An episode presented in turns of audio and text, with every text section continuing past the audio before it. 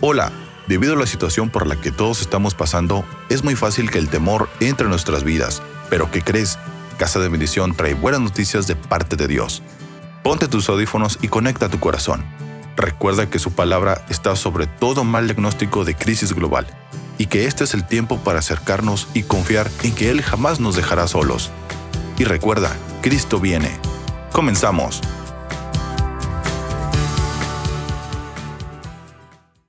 Estamos muy, muy, muy contentos de esta palabra que Dios ha dado, la sexta parte de la serie Solos. Levanta tu mano y vamos a orar. Padre, gracias. Gracias, Padre, por tu amor, por tu misericordia. Gracias porque nos das el aliento de vida para respirar tu nombre. Gracias por la vida que tú nos das. Oportunidad invaluable, Señor, de caminar de la mano de tu voluntad.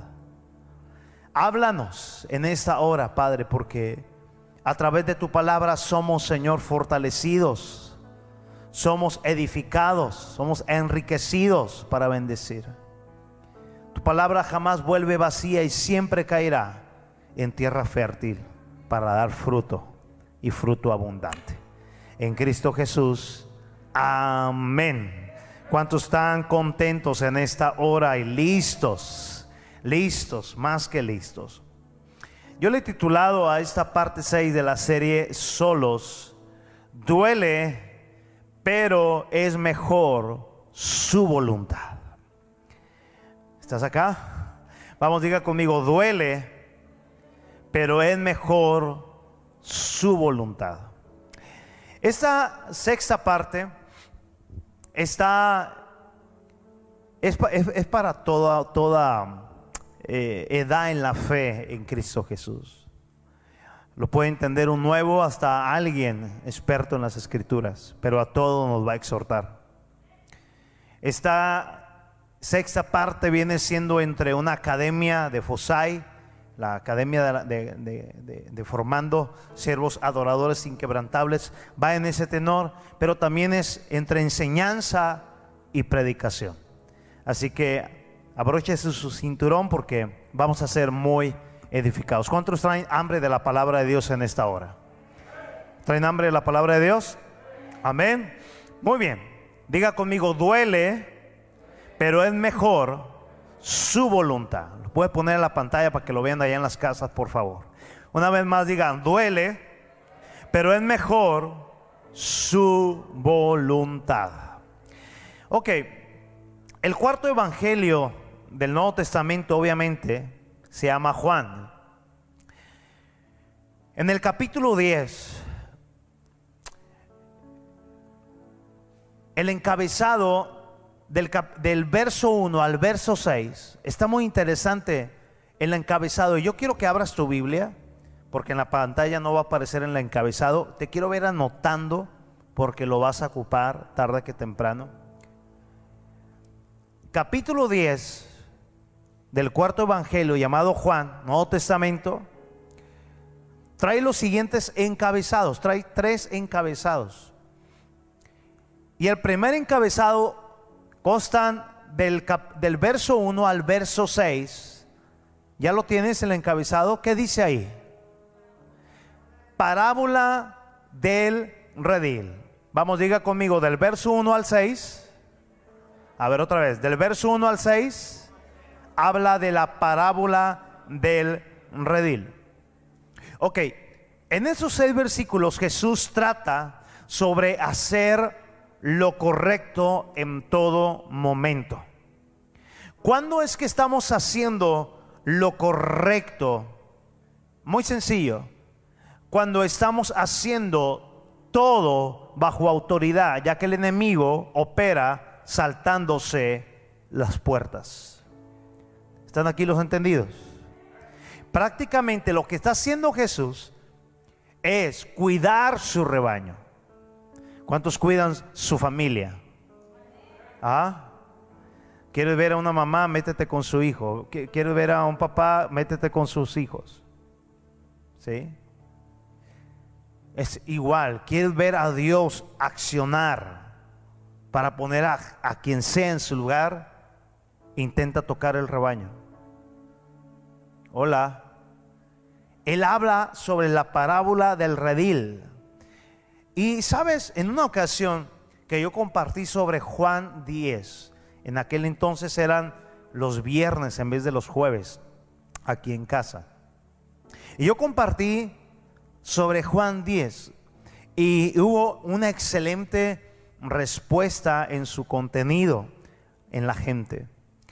Y una hija en la fe le expresó a mi esposa, yo notaba al pastor predicando con un celo sobre Juan 10. Y cada palabra que Dios nos da no puede ir bajo ese celo, tiene que ir con un celo de la palabra de Dios porque quieres que rinda fruto la palabra. Amén. Y Jesús está hablando en esos primeros seis versículos de la importancia de entrar por la puerta y no brincarte la puerta.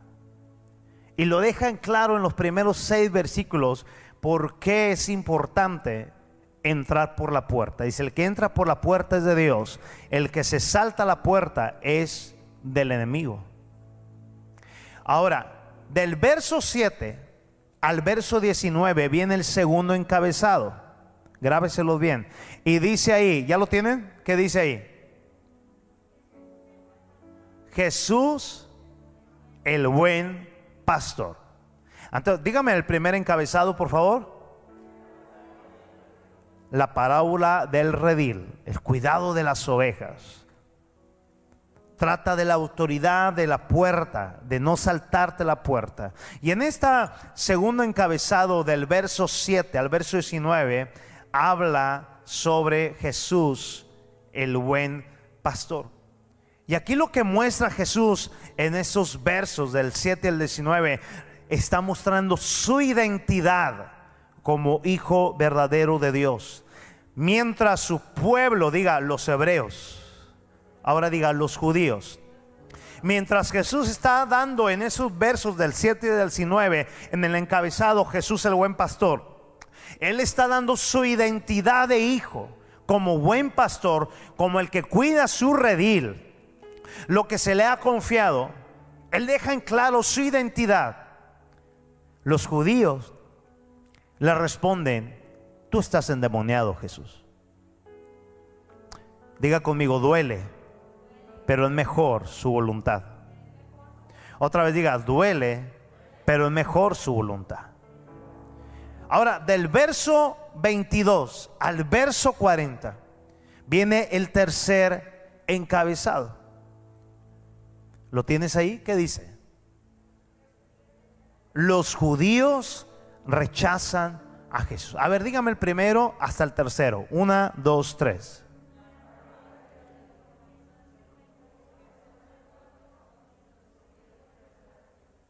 Ok, pareció un rezo, pero ahí se va. La parábola del redil. Jesús, el buen pastor los judíos rechazan a Jesús. Esos versos del 22 al 40, mis amados, básicamente lo que trata es como su mismo pueblo, su misma gente hebrea, judía, lo rechaza y atentan contra la vida de Jesús, contra la integridad de Jesús. Yo quiero que me ayudes con tres cosas muy importantes. Cierra tu puño derecho y levántalo hasta arriba. Ahorita le tomas foto a tres cosas. Quiero que con toda tu fuerza, y cuando hablo así es que realmente quiero que repitas esto que va a aparecer. Número uno, quiero que repitas esto conmigo. Número uno, ponlo arriba, por favor. ¿Ya está? Porque aquí en mi monitor no está, ya está ahí. Diga conmigo, una, dos, tres. Hay un punto, vamos a leerlo juntos, donde pareciera que estamos totalmente solos por más compañías que tengamos que nos aman de verdad. Diga, nos aman de verdad. Sigamos leyendo. Pero es ahí cuando sabremos que estamos más completos del amor del Padre. Vaya digiriéndolo. Estamos hablando de uno de los personajes, es el más, es el único y sabio Dios, Jesucristo. Esta sexta parte, mis amados, tiene que ver con el inicio de esta serie. Yo te hablé de que iba a hablar de varios personajes, ¿se acuerdan? ¿Se acuerdan? Te voy a decir, pastor, pero le faltó a Abraham. Lo, lo que pasa es que ese tema me lo ganó Juanita lo predicó un jueves. ¿Se acuerdan que predicó de Abraham? Dígale a alguien, no es cierto porque tú no vienes los jueves. Ella lo compartió y lo hizo muy bien. Y fue de Dios que ella lo compartiera. ¿Verdad que sí? La semana pasada vimos que nada será igual porque todo será mucho mejor. Y hoy quiero hablar del único, de nuestro modelo, de aquel que es nombre sobre todo nombre, de aquel que es el alfa y el omega, de aquel que es el principio y fin, aquel que se humanó a sí mismo, de aquel que tomó forma de siervo y se hizo hombre y en su semejanza de hombre fue obediente y obediente hasta la cruz. Quiero hablar de aquel que venció a la muerte, que venció al desprecio, que venció a la ingratitud diaria, que venció a, las malas actitudes de su propia gente, aquel que venció a la muerte y aquel que resucitó al tercer día, como lo había dicho. Quiero hablar de aquel que prometió estar contigo y conmigo todos los días hasta el fin de los tiempos. Quiero hablar de aquel que pronto, muy pronto, viene por ti, por mí. Y su nombre es Jesús. Él merece todo el honor en este día. Él merece toda la gloria. Él merece toda la honra.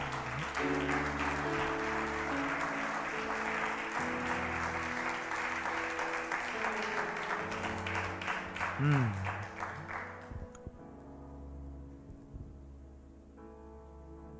Aleluya.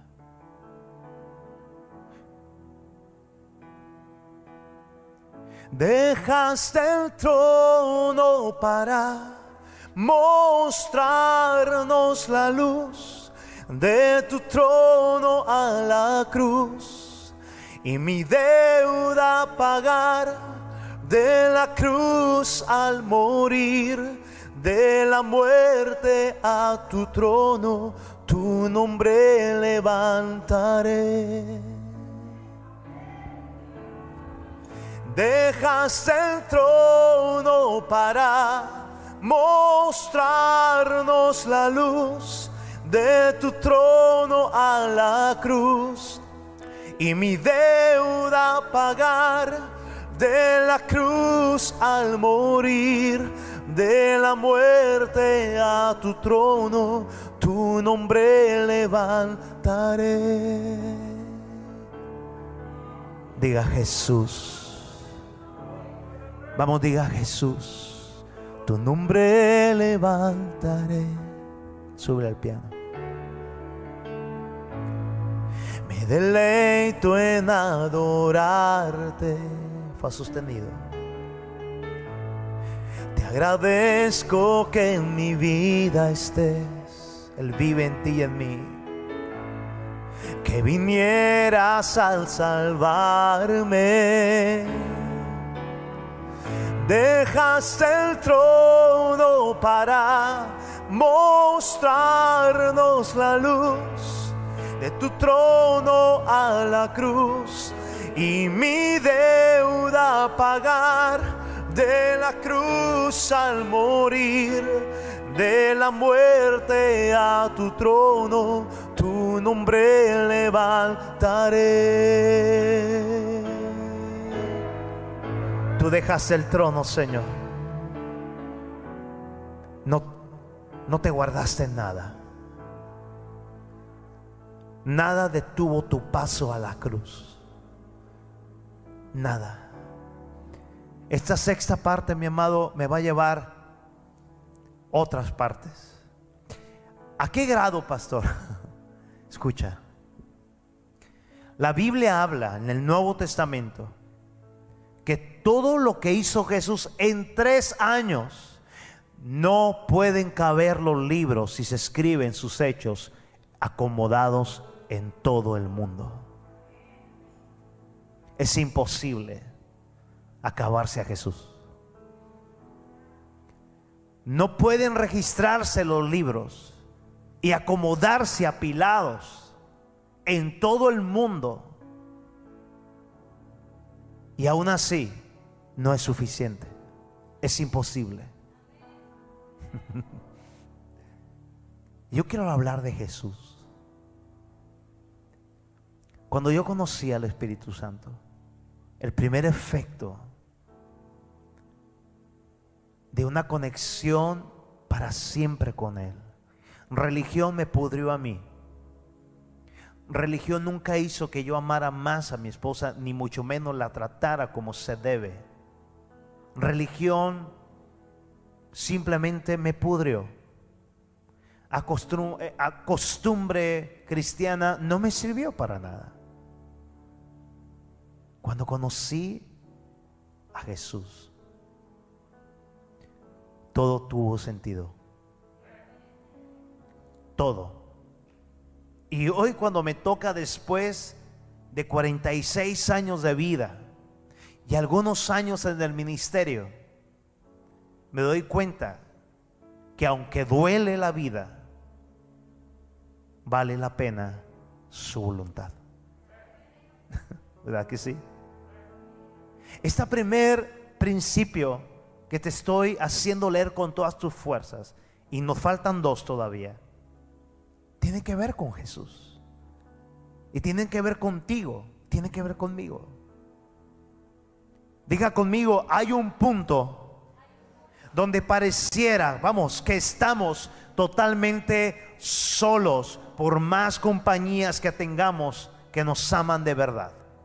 Pero es allí cuando sabremos que estamos más completos del amor del Padre. Quiero que leas con todas tus fuerzas el número dos. Vamos, una, dos, tres. Momentos en los cuales aquellos que te aman de verdad, vamos arriba, su amor no es suficiente. Porque solo el amor del Padre es suficiente. Es ahí donde el cielo entero estará abierto para ti, para mí. ¿Alguien lo cree? ¿Alguien lo cree? Quiero que leas el tercer principio, pero te hace falta más fuerza, amado. Vamos, una, dos, tres. Hay solamente una decisión para abrazar el amor del Padre sobre cualquier otro amor. Y esa decisión es el hacer su voluntad por encima de cualquier circunstancia. ¿Cuántos pueden darle la gloria a Jesús, a Jesús, a Jesús? Jesús. Juan capítulo 10. Hablamos de tres encabezados, ¿verdad que sí? Juan capítulo 10, verso 22 al 26. Vamos, diga conmigo, Jesús, háblame. Celebrábase en Jerusalén la fiesta de la dedicación. Era invierno. Qué riquísimo, ¿verdad? Y Jesús andaba en el templo por el pórtico de Salomón. Y le rodearon lo que usted va a conocer en el desarrollo de esta palabra lo que yo llamaría los aguafiestas. Diga los judíos. Diga los mismo pueblo de Dios. El mismo pueblo de Dios. Le rodearon los judíos y le dijeron, ¿hasta cuándo nos turbarás el alma? si tú eres el Cristo, dínoslo abiertamente. Jesús le respondió, se los he dicho pero no me creen. Las obras que yo hago en nombre de mi Padre, ellas dan testimonio de mí. Pero ustedes no creen. Y mira lo que les dice. Porque ustedes no son mis ovejas como antes se los he dicho. Digan conmigo, wow. Y si gusta, diga miau. Hay tres actos aquí que están aconteciendo. Y estamos en Juan 10, donde hay tres encabezados. Dígamelos, por favor. Número uno. Se oye más de este lado, ¿eh? A ver, número uno. Número dos. Número tres. Estamos en Juan 10. Mire el primer acto. Hay una celebración de la fiesta de la dedicación en el pueblo de Dios. Ahí están los judíos que aman las fiestas. Segundo acto, Jesús andaba en el pórtico del templo de Salomón. Escuche esta palabra, por favor. Uno ni se imagina, escúchame allá en casa y aquí, lo que uno se pierde al no estar donde Jesús está. Escúchame, levanta tu mano, diga conmigo, la mejor fiesta siempre estará donde Cristo está. Oh, vamos, usted lo tiene que subir ahora mismo. Sacó como quiera se roba la red de aquí en la iglesia. Súbalo a sus redes sociales, por favor, y diga, la mejor fiesta siempre estará donde Cristo está. Amén. Mira el primer acto. Hay una celebración.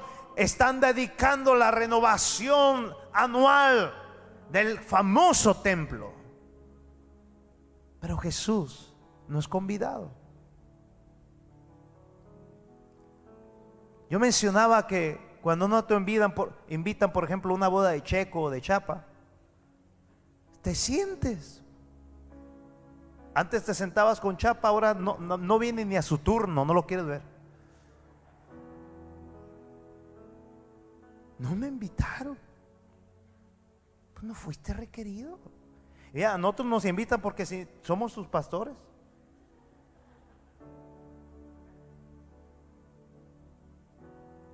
Ahora, no tenemos que ser nosotros los pastores los que los tenemos que casar a nadie. Nosotros casamos a quien nos invitan a casar. Amén. Estaría padre ir a una boda sin casar a nadie, nomás ir a, a, a ¿A qué va usted? ¿A eso?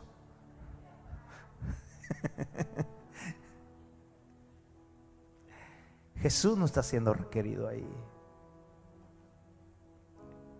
Porque Jesús no cabe en el círculo de los judíos. Y eso es muy triste. Diga conmigo, duele, pero es mejor hacer su voluntad. ¿Te has sentido alguna vez que tú sabes muy bien que no cabes en un círculo? Y tienes dos cosas por hacer. Marcharte inmediatamente o saber por qué estás ahí. Hola. ¿Sabes por qué Jesús está ahí? Porque tiene una misión de amor. Y aunque le duela el desprecio, Él les va a predicar del reino aunque no es convidado. Jesús anda allá en el pórtico de Salomón.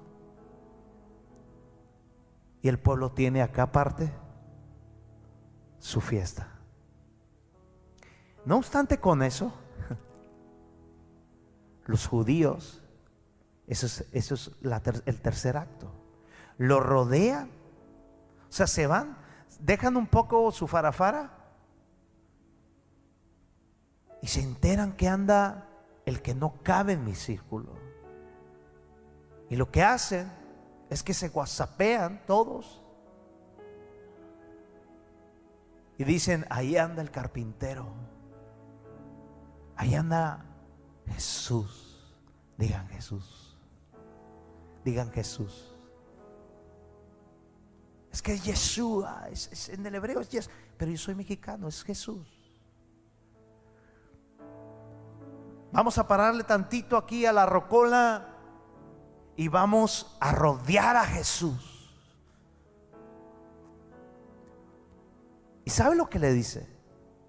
¿Hasta cuándo nos turbarás el alma? Qué triste. ¿Sabes qué enseñanza hay en esto? Que ellos tienen una fiesta, pero no saben que el que es la fiesta no está en la fiesta. Hay un canto que dice, no hay mayor fiesta que la del Espíritu Santo. Lo repito, no hay mayor fiesta que la del Espíritu Santo. Nadie ha conocido la verdadera alegría hasta que conoce a Jesús, el autor del gozo, el que te hace que te regocijes aún en una cárcel. Aquel que dice, te hablo esto para que tu gozo esté completo. Diga, no hay fiesta si no está aquel que es la fiesta. La mejor fiesta es donde Cristo está. Esos aguafiestas van con Jesús, lo rodean. ¿Sabes quiénes son los que rodean? Diga conmigo, las bestias los leones, los lobos, que quieren matar al pastor. ¿Qué tipo de pastor? Acuérdese de los ancabezados, el buen pastor. Por eso Jesús habló en Juan 10, parábola de él, del redil, el buen pastor, y luego los judíos rechazan a Jesús. Lo interesante es quiénes son los judíos. Digan todos, el pueblo de Dios. ¿Hasta cuándo vas a turbar nuestra alma? ¿Cómo puede alguien, mis amados, ah, decirle a Jesús que lo único que viene es a turbarnos el alma cuando solamente Él quiere lo mejor para ti y para mí. Levanten la mano los padres de familia. Déjenla así, por favor. Y más los que nos llevan mucho camino. ¿Cuántos de ustedes han llorado por sus hijos? Si usted no ha llorado por sus hijos, usted no los ama. Y gran parte de esas lágrimas no es porque usted es un llorón o llorona. Es porque tú dices, quiero lo mejor para ustedes. Pero te toca recibir respuestas de, ya lo sé, no me lo repitas. No estoy chiquito. Ya sé lo que tengo, pero no lo hacen. Lo mismo, baja tu mano. Lo mismo es en Jesucristo. Porque imagínate, Él no es invitado a la fiesta más. Él anda en el pórtico de Salomón en el templo, solo, no es convidado. Aparte salen los aguafiestas y le dicen, ¿por qué nos turbas el alma? Si tú eres el Hijo de Dios, dínoslo abiertamente. Qué triste es que mientras Jesús quiere comunión con cada palabra que dice, la gente se turba al escucharlas. Y es que la verdad, ¿cuántas predicaciones no nos incomodan? ¿Y sabe por qué? Porque cada palabra que Dios nos da nos pone en el suelo a nuestro egocentrismo. Hola. Tú dices, me quiero vengar del sinvergüenza de mi marido. Y Dios te dice, ámalo. Nadie dijo amén, pero la Biblia dice, ámalo. Y va a ver, va a ver esta mujer. La Biblia dice,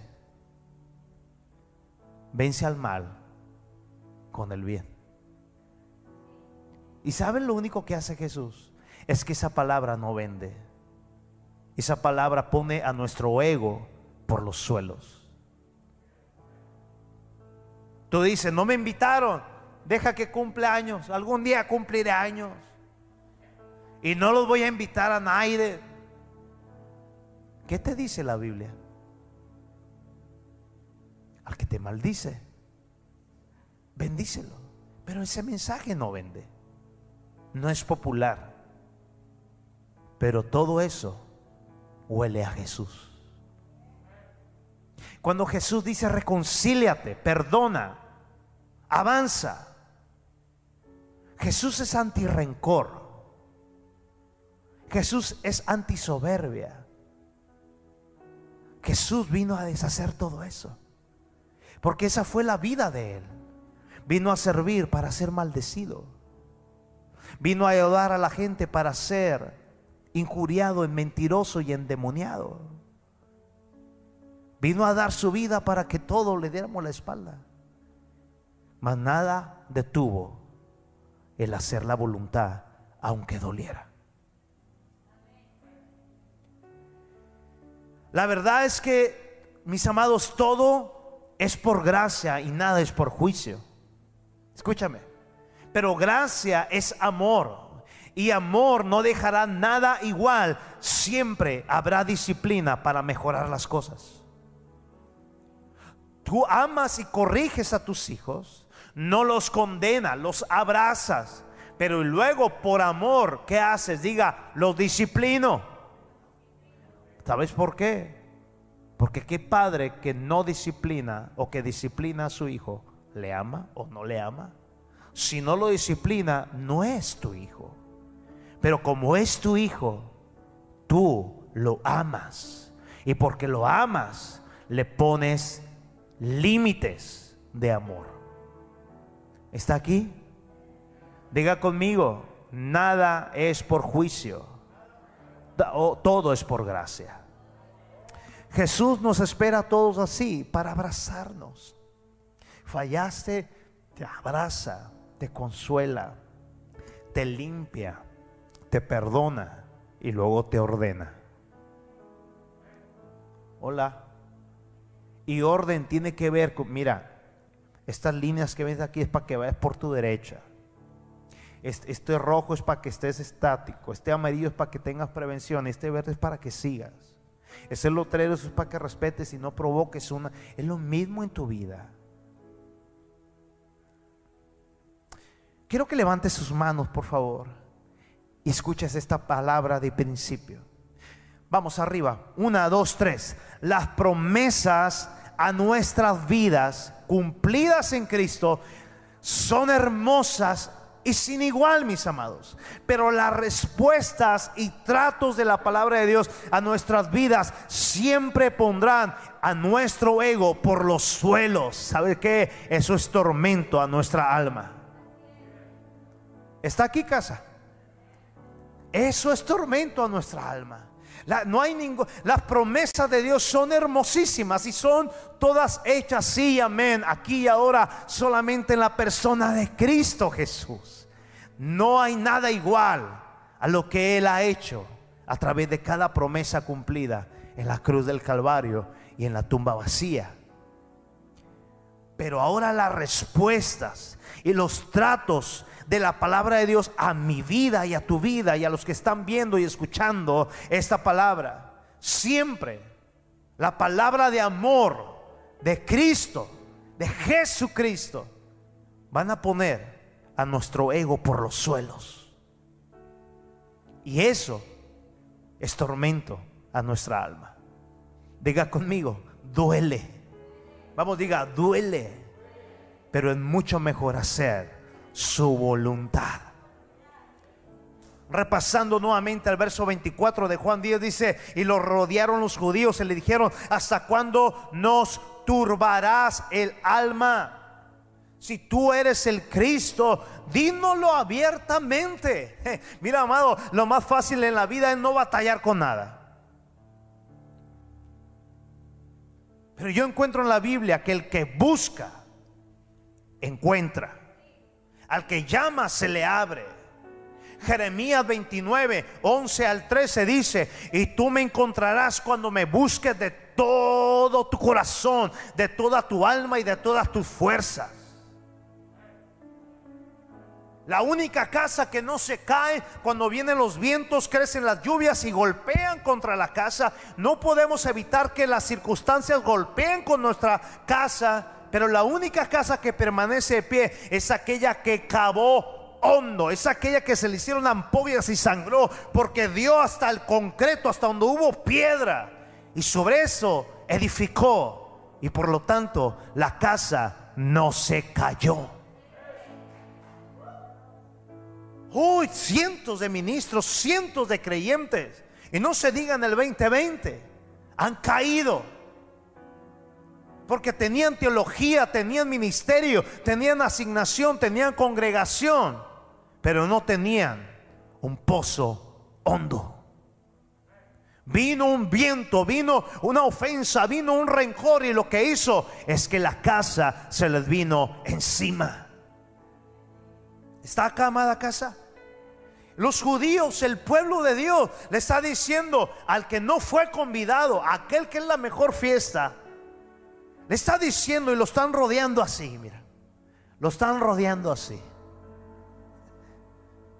Si tú eres el Hijo de Dios, dínoslo abiertamente, ¿por qué nos turbas el alma? Uh. Qué triste es que cuando Dios quiere bendecirte, tú te sientes turbado. Los padres, nosotros como padres biológicos le decimos a los hijos, mira, aunque sé que te duele es por tu bien, pero esto y de repente a los hijos se les zafan unas palabras que nos hacen, ¿qué? Que nos duele.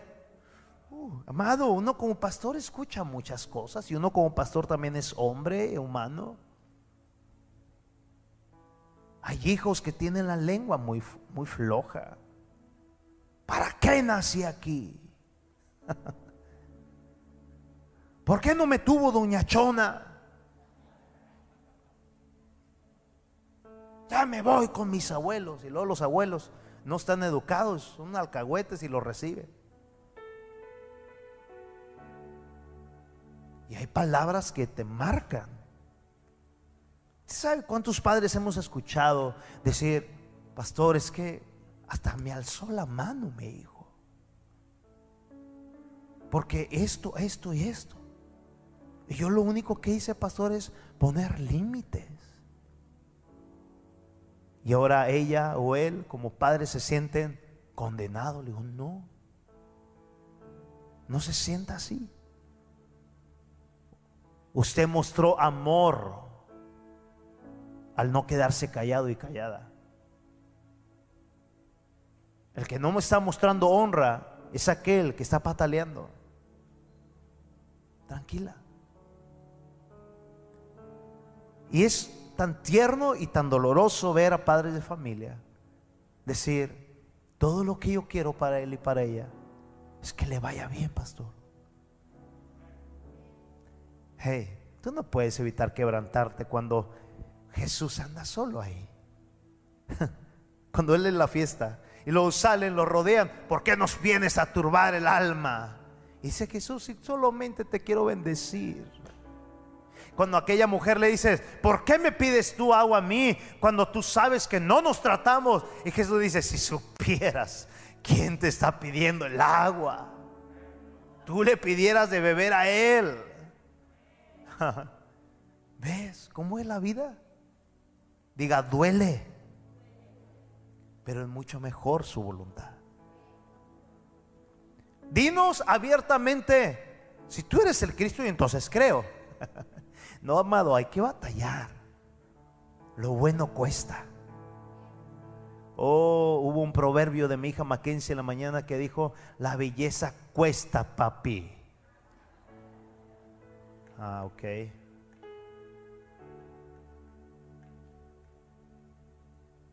Dinos si tú eres el Cristo abiertamente para entonces poder creer. No, tienes que cavar hondo. ¿Por qué hablaba Jesús en parábolas? Jesús dijo es que tienen ojos y no ven. Tienen oídos y no oyen.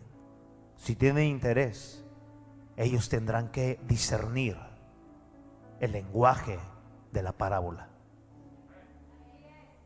Diga, el interés siempre va a caminar. Diga, el rechazo va a abandonar.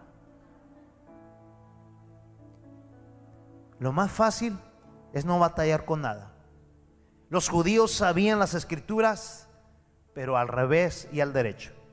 Al derecho y al revés.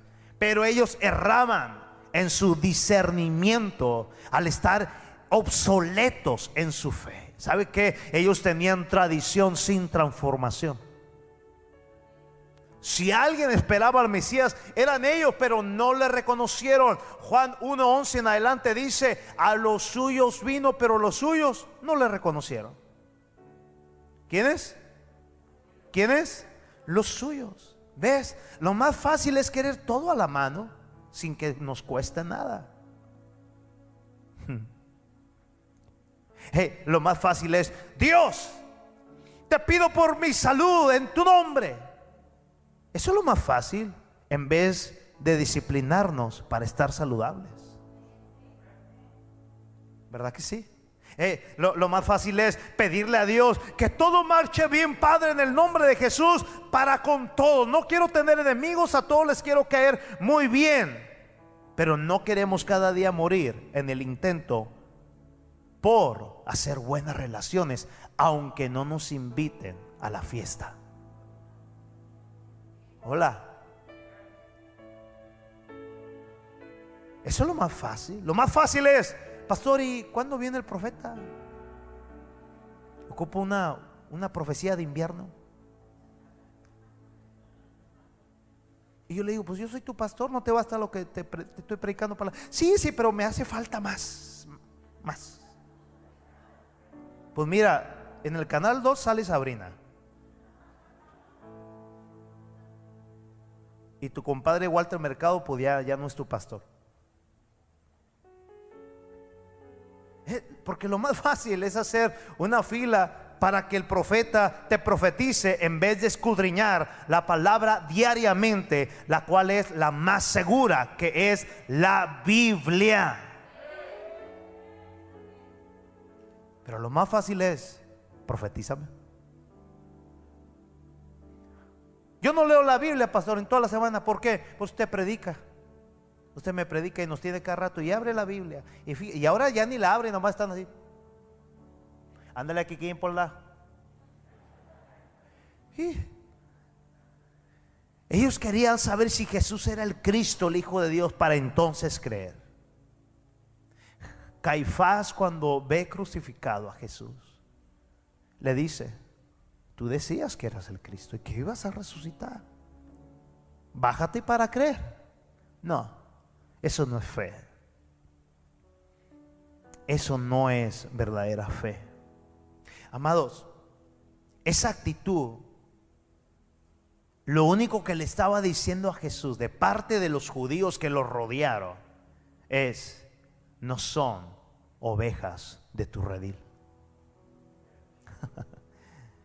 Jesús habló parábola del redil. Esa actitud, lo único que le estaba diciendo es, ellos no son tuyos, aunque tú los creaste. No son de tu redil. La pregunta, mis amados, ¿qué hacían los judíos siempre queriendo estar cerca donde estaba Jesús? Si no eran ovejas de su redil. Diga conmigo, el que se brinca la puerta tiene un objetivo, dañar al segundo encabezado. ¿Qué es el segundo encabezado? No le oigo.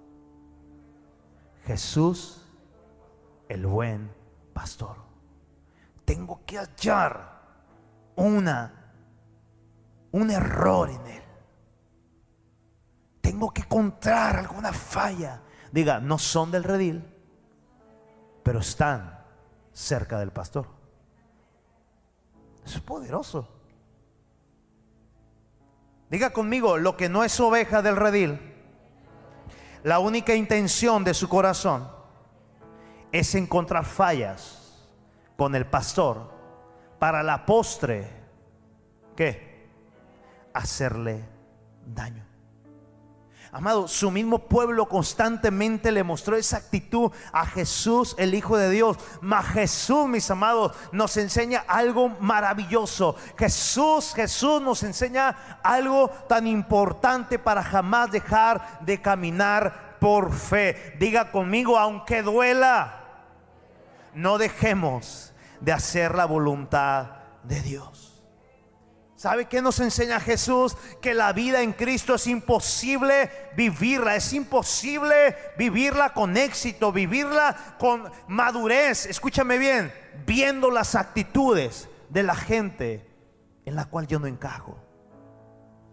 Es imposible. Es imposible. Si alguien me dice, pastor, qué bueno que ahora estoy en casa de bendición, un, el cielo en la tierra. Uh, es la mejor congregación del mundo mundial. Y aquí floto, pastor, floto. Y luego empieza a decir, porque de donde vengo, cállate los ojos. Porque luego que te vayas vas a decir, de donde vengo. Escucha esto. Diga, la vida en Cristo. Dígalo más fuerte, diga, la vida en Cristo. Es imposible vivirla viendo las actitudes de la gente. Pero es posible vivirla haciendo su voluntad. ¿Cuántos dicen amén a esta palabra? Te dije que era entre Fosai, enseñanza y predicación. Amén.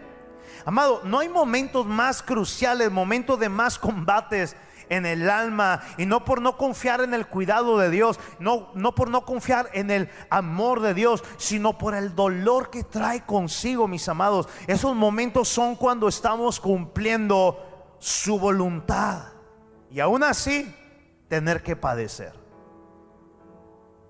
Eso duele, pero es mejor hacer su voluntad. Mira, escúchame.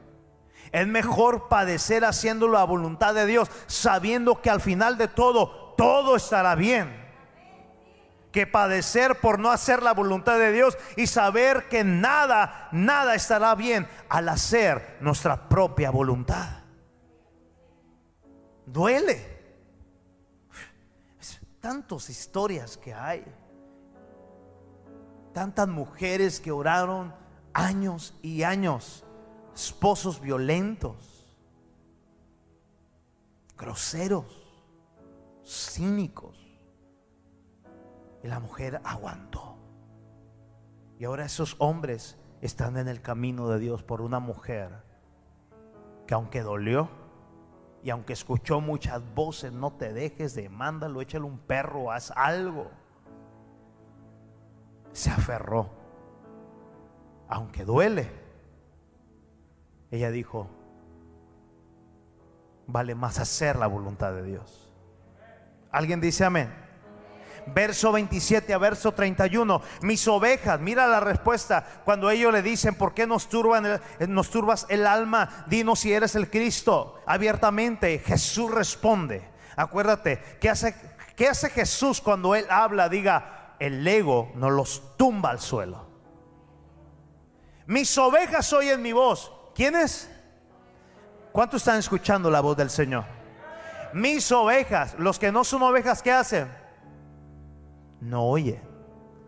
Pero diga conmigo, pero bien que componen. Diga, las ovejas oyen y siguen al maestro.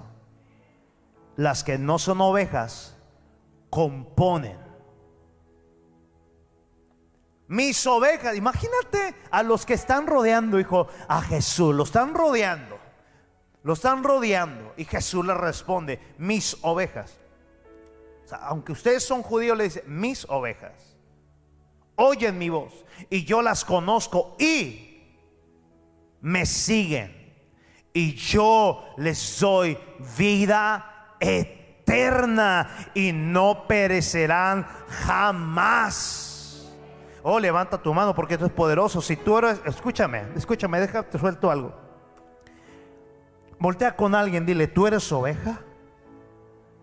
Si te dijo que sí, dile, te hace falta más Biblia. Yo no soy oveja. Jesús aquí todavía no muere. Está a pocos días de ser entregado. Los aguafiestas le andan siguiendo. Están encontrando quién es el débil de los discípulos para arrastrarlo al centro del coraje de los judíos. Jesús todavía no muere. Por lo tanto, les habla en su lenguaje antes de la muerte. Le dice ovejas. Después de que Cristo muere resucita, ya no les llama ovejas, les llama hijos. Yo no soy ovejas. Yo soy hijo amado de Dios. Ahora se torna más interesante porque habla de familia espiritual. Y por lo tanto el celo crece por cuidar la familia. Aquí dice, ellos me conocen, oyen mi voz y me siguen. Yo les doy vida eterna y no perecerán jamás. No hay coronavirus, amado. Ni un hijo de Dios, no hay coronavirus, no hay peste, no hay turbulencia familiar que lo pueda derrotar. Escúchame, porque Jesús está lanzando una voz profética y le está diciendo, yo les doy vida eterna y no perecerán jamás. Por lo tanto, usted y yo, no como ovejas, sino como hijos, somos más que vencedores por medio de aquel que nos amó en la cruz. Alguien dice amén a esa palabra. Eres más, soy más que vencedor en Cristo Jesús. Y eso hace que los judíos se enojen contra ti, contra mí. Él dice, nadie los puede arrebatar de mi mano. Y aquí hay un principio también. No hay potestad ni en lo alto ni en lo profundo que pueda arrebatar lo que es de Jesús. Los hijos, las ovejas de Jesús.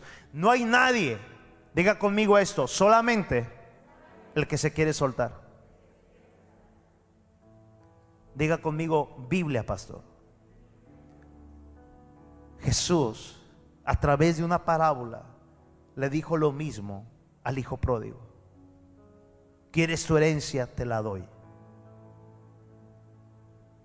¿Está escuchando?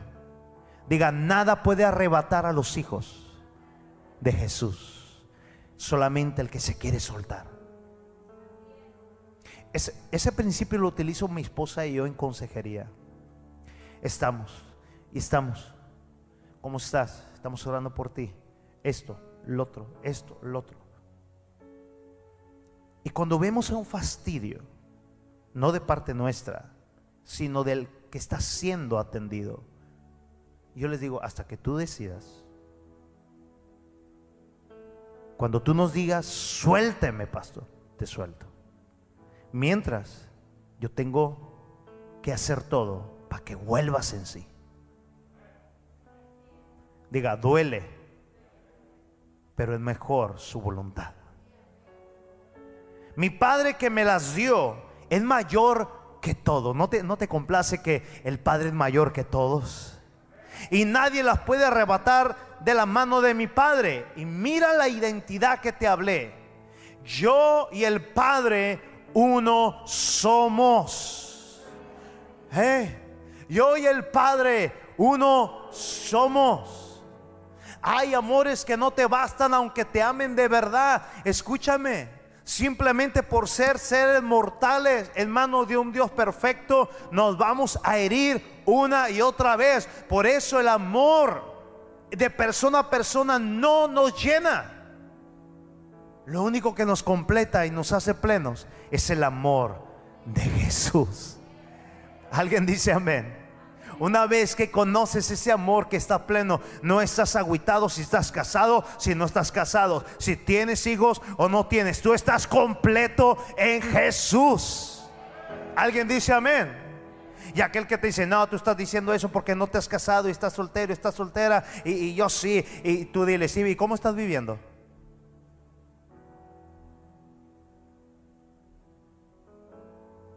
Casarse no nomás es un triunfo, es modelar el reino de los cielos. Es interesante, ¿va? todos nos vemos bien bonitos ahí en la foto. A mí me dicen, pastor, ¿puedo llevar esto a la ceremonia? Velas, cruces, eh, eh, este, lanzas. Pues mira, entre más le, le metas, tú sabes. Porque luego eso puede ser un peligro. Te van a dar un día de malas con la cruz en la cabeza. Entonces los judíos, mira lo que habla en el verso 31. Entonces los judíos volvieron, volvieron, o sea, era su costumbre, volvieron a tomar piedras. ¿Para qué? Para pedrear. Mis amados, esa es la meta de cada día tuya y mía, ser como Jesucristo donde las cosas duelen, porque estas cosas duelen. Les estás hablando palabra de Dios, les estás hablando identidad y ellos toman nuevamente piedras. Y son cosas que lastiman, pero escúchame, cada una de las cosas que lastiman cada una en su presencia, escúchame, toma esta palabra, son superadas, son consoladas y son sanadas en el nombre de Jesús. Si tú estás pasando por algo que tú estás aplicando esto a tu vida, escúchame, aunque te duele, aunque nos duele, no abandones la voluntad de Dios. Es mejor padecer en su voluntad. Escúchame, es en su presencia que cada dolor va a ser superado por su amor, va a ser consolado con su aliento y va a ser sanado con su sangre. Que alguien diga, amén, yo lo recibo. Oh, qué poderoso el verso 31. Volvieron a tomar piedras para apedrearle.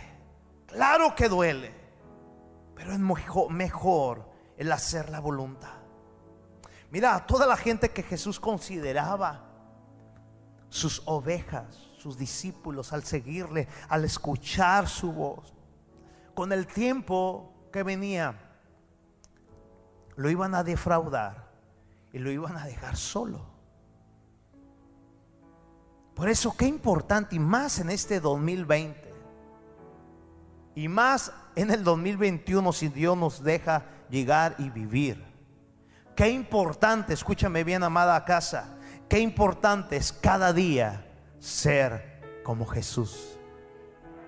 Lo vuelvo a decir, qué importante es ser como Jesús. ¿Sabe por qué? En su perfección, porque no en nuestra persona va a ser imposible ser perfecto. Diga conmigo, es imposible no fallar. Vamos, dígalo más fuerte, no me falle. Diga, es imposible no fallar. Te hago una pregunta, ah, ¿hemos fallado? Todos fallamos. La Biblia dice de pensamiento o de palabra o de hecho. Todos fallamos. Y el que no falla dice, hace a Dios mentiroso. Todos fallamos. Cada día y viendo cómo es la vida, tenemos que ser cada día como Jesucristo en su perfección. Vamos, diga conmigo, diga Jesús, gracias, porque es a través de tu perfección que se hizo posible que yo fuera perfecto, porque tú cumpliste, diga, tú cumpliste lo que yo nunca jamás pudiera haber cumplido. Grítelo, tú cumpliste con toda la ley. Yo no vine a abolir la ley, dijo Jesús, la vine a cumplir toda. Y sabes, por él y por, por él Jesús llevó en la cruz todo el peso de la ley cayó sobre él, porque tú y mi pecado fue clavado y en él fue puesto el peso bravo, celoso, legalista de toda la ley. Amado, eso nos hace ser eternamente agradecidos. Eso nos hace querer más estudiar para ser mejores adoradores. Porque usted y yo era imposible, es imposible ser perfectos. Yo no puedo con la ley. Pero el máximo cordero vino a cumplir al pie de la letra para no fallar a ninguna estipulación de la ley. Él la vino a cumplir. ¿Y sabes lo que nos dijo?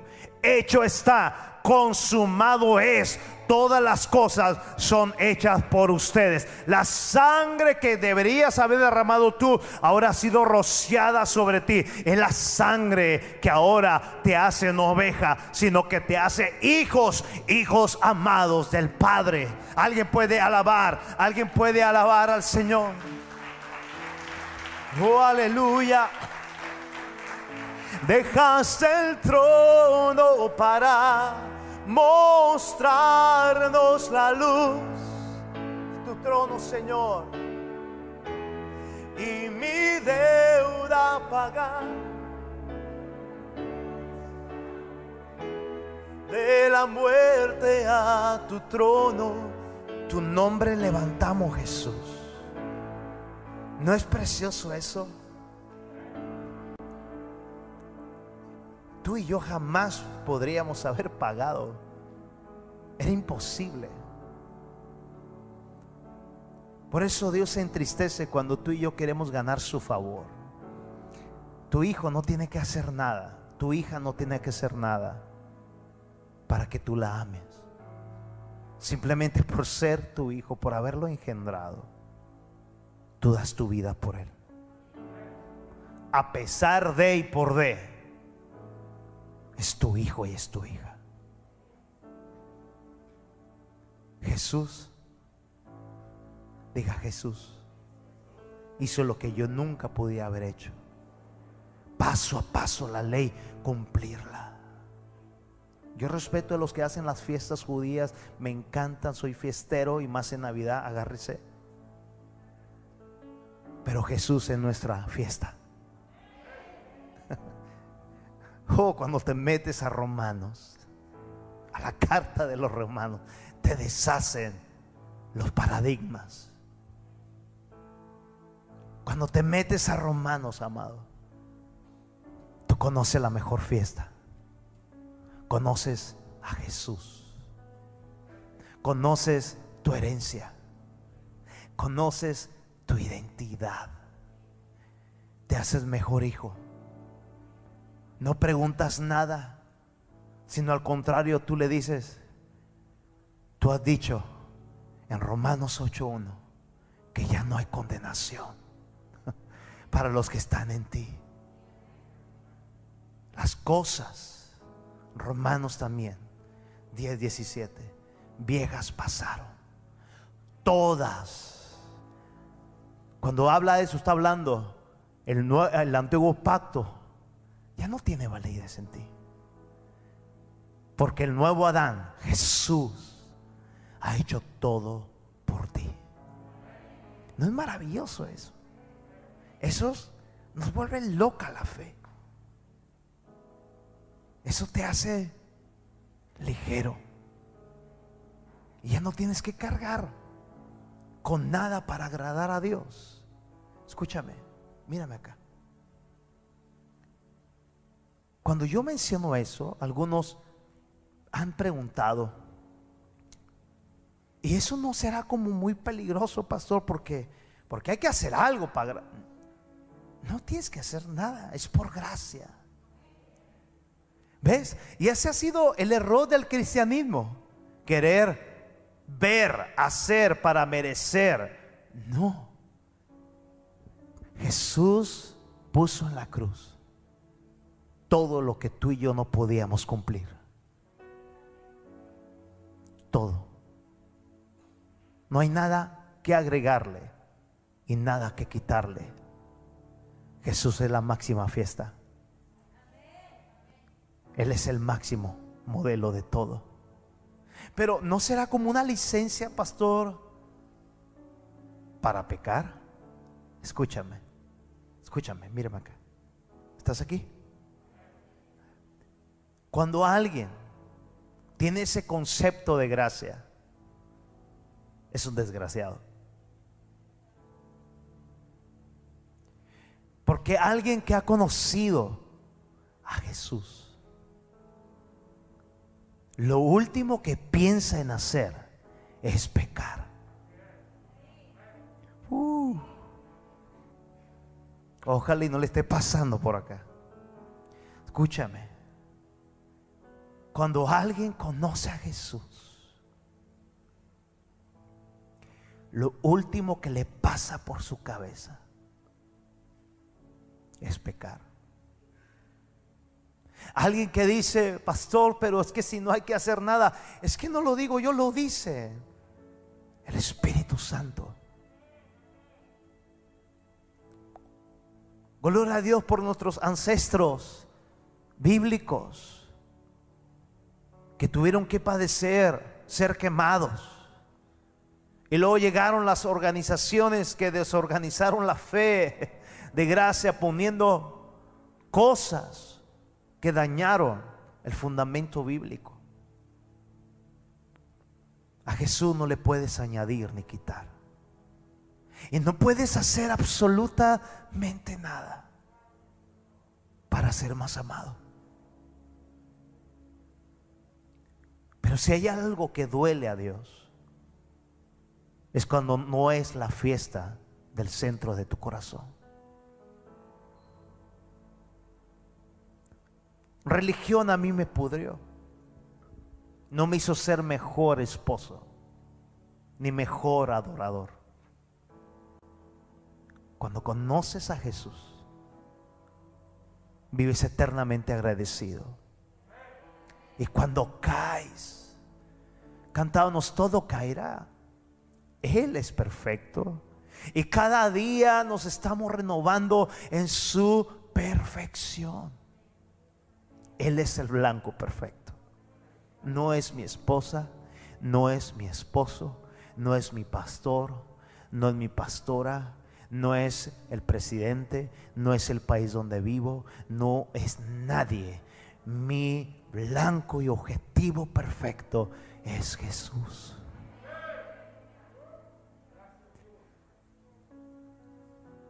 Él rasgó el velo, amado. Ese velo impedía ver a Cristo Jesús en su esplendor, al Padre. Detrás del velo estaban la ley que absorbía. Pecaste, muere. Robaste, mórchenle el brazo. Ojo por ojo y diente por diente. Fuiste infiel, apedréenlo. Debes dinero, paga siete años, tú y toda tu familia, sirviendo a tus acreedores. Y para adorar a Dios, no podían todos hacerlo. Tienes que tener un representante.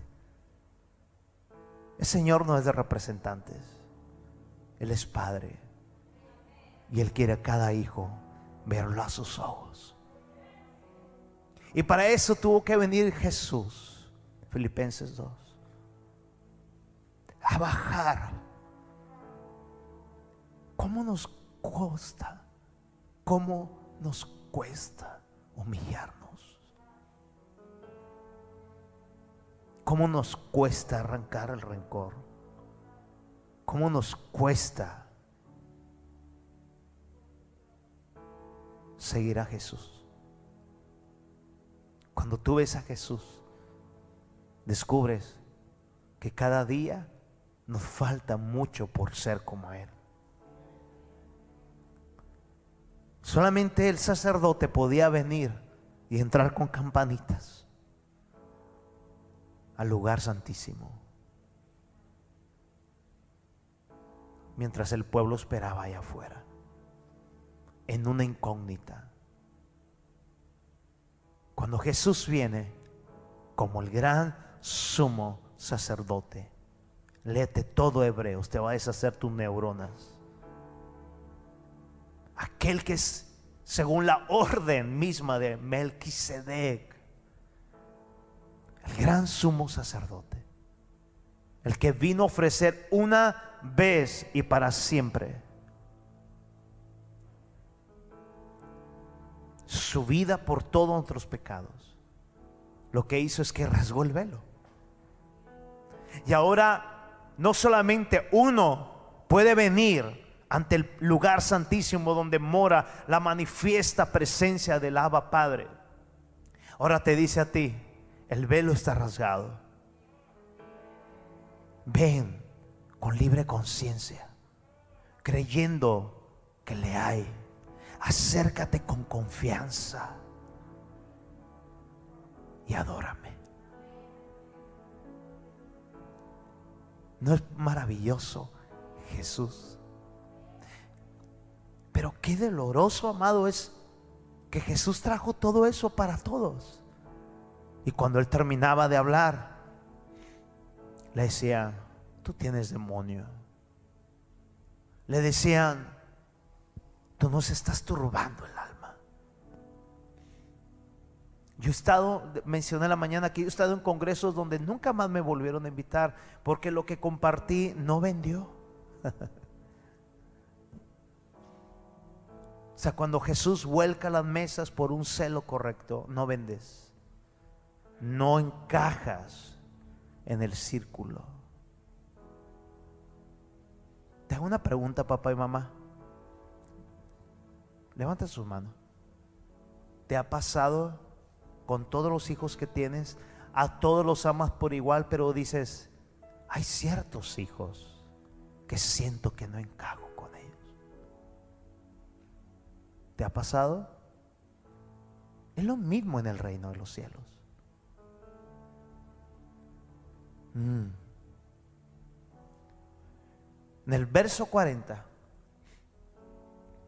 dice que Jesús se fue de nuevo al otro lado del Jordán, al lugar donde primero había estado bautizando Juan y se quedó allí.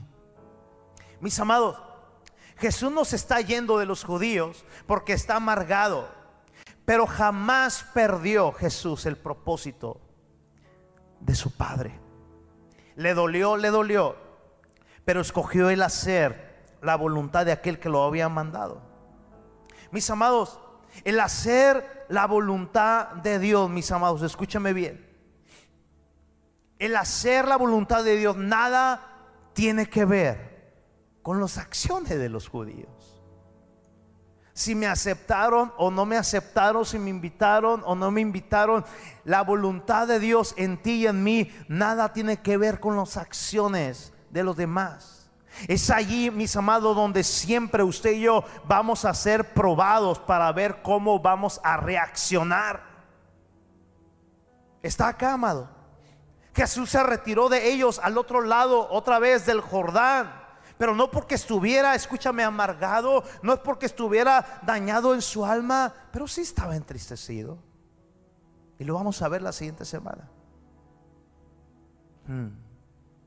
Escúchame. Jesús no puede permanecer donde no se le desea, donde no se le reconoce. Mm.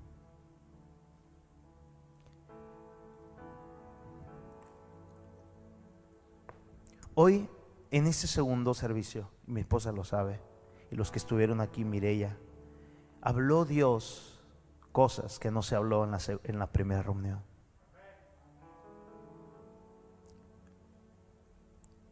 Yo creo que es un buen momento para que conozcas más a Jesús. Es un buen momento para que, como habla la escritura, despójate de todo lo que te hace pesado. No lo tienes por qué llevar. ¿Ves esa cruz? Ya fue clavado allí dice la Biblia, para nunca más acordarme de ellos. Pero es que caí, pastor. Todos caemos. Todos. Pero qué bueno es caer dentro de la familia de la fe.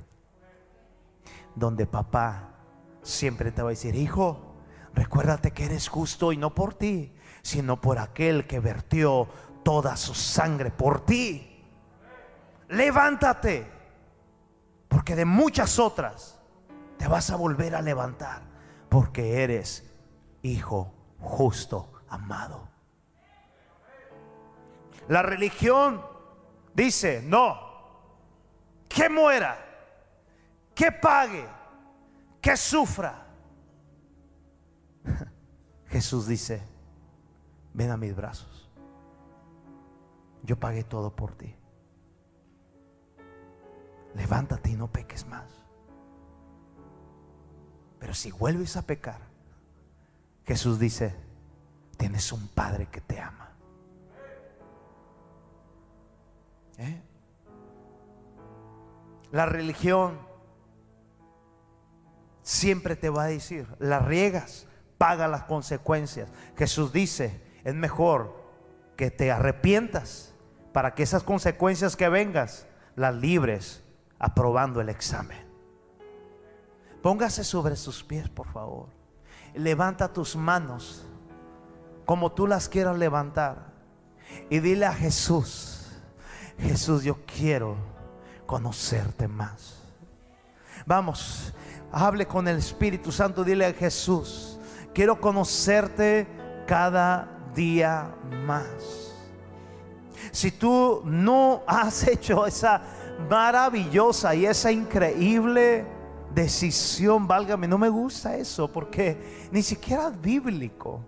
Es una linda tradición de cuántos quieren recibir a Jesús.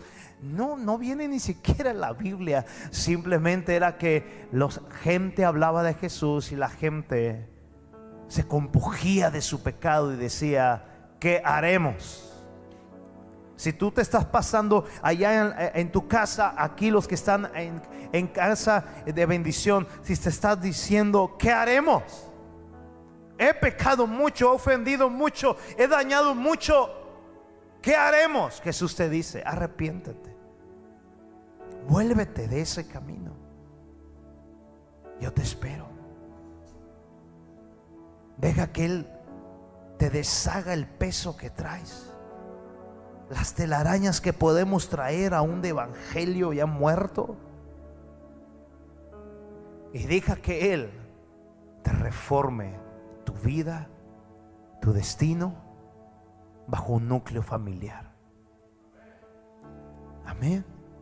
¿Por qué no hablas ahí con Jesús? Eres tú y Jesús. Cierra tus ojos y habla con Él. Gracias por habernos escuchado. Si fue de bendición a tu vida, comparte con tus amigos. Y recuerda, Casa de Bendición es un lugar para ti.